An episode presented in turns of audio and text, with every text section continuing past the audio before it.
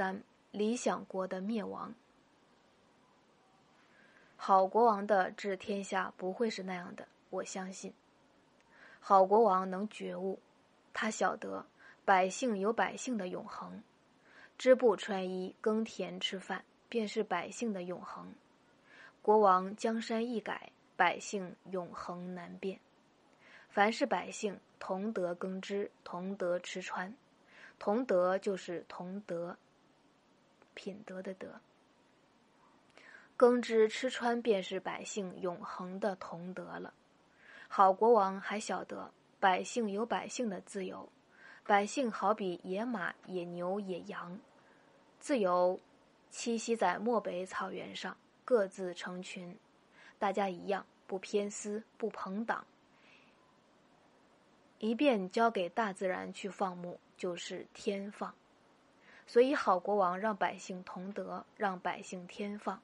而不自作主张，弄得百姓停耕罢之，东流西浪，家破人亡。国王有德，百姓记在心上。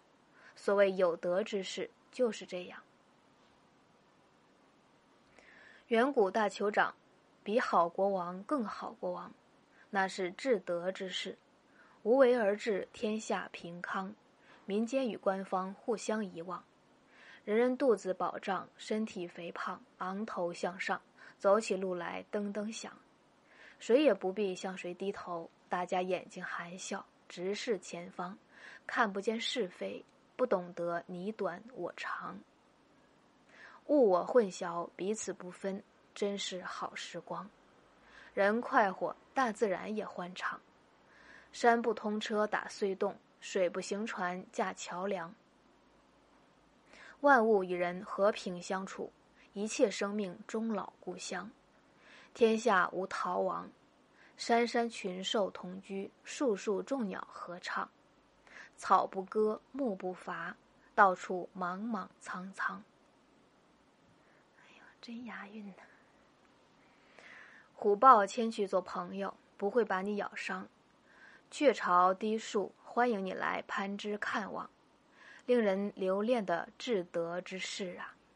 那时候，酋长不设公堂，百姓不建住房，冬宫在深洞里，夏宫在大树上，任动物做亲戚，陪植物话家常，哪分什么君子与小人，领袖与群盲？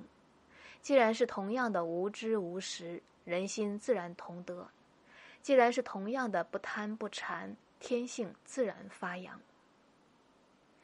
从蒙昧的远古之世到启蒙的尧舜之世，至德萎缩了，降为有德，酋长膨胀了，升为国王。好国王、坏国王交替上台，这时候出现了圣人。圣人耳聪目明，智能优异，发现社会危机，于是手忙脚乱，赑屃驼背似的抬出人来。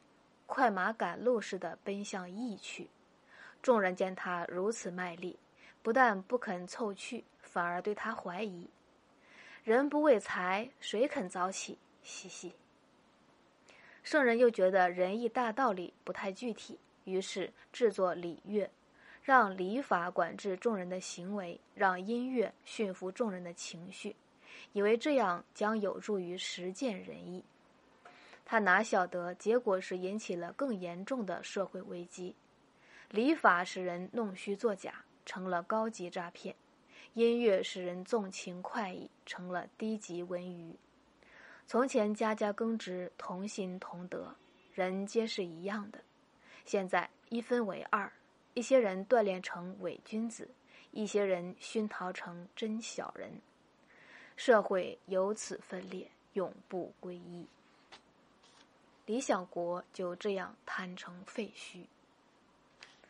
所以我说，不砍倒朴素的檀，哪有檀木；不雕檀木，哪有祭怀；不设祭怀，怎好祭拜神祇？不敲碎天真的璞，哪有白玉；不琢白玉，哪有朝板；不握朝板，怎能朝拜君王？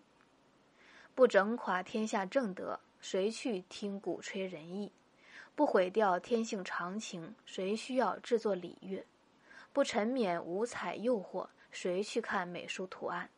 不接受五声扰乱，谁需要音乐律律？砍倒朴素，敲碎天真，工匠是罪人，整垮正德，毁掉天性，圣人是案犯。